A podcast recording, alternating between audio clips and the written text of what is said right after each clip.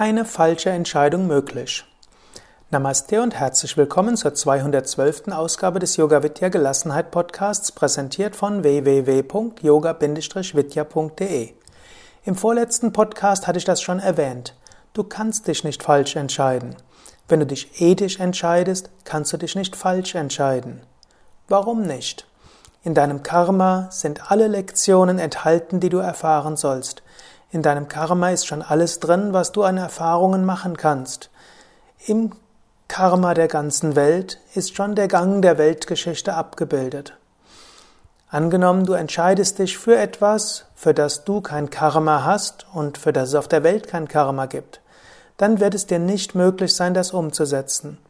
Du kannst dich nur für das entscheiden, wofür Karma da ist.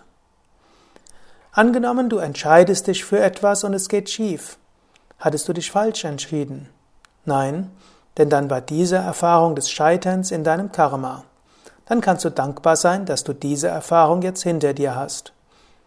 Solange du dich ethisch entscheidest, kannst du dich nicht falsch entscheiden. Aber das ist wiederum ist wichtig.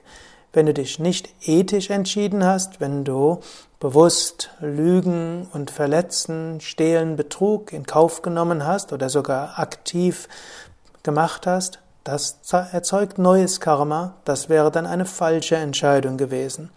Aber wenn du dich nach bestem Wissen und Gewissen entscheidest, wenn du dich um ethische Entscheidungen bemühst, dann kannst du dich nicht falsch entscheiden.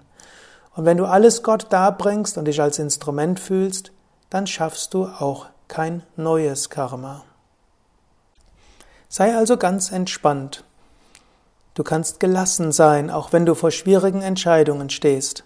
Letztlich kannst du dich nicht falsch entscheiden. Letztlich ist alles, wird alles so sein, wie es sein soll.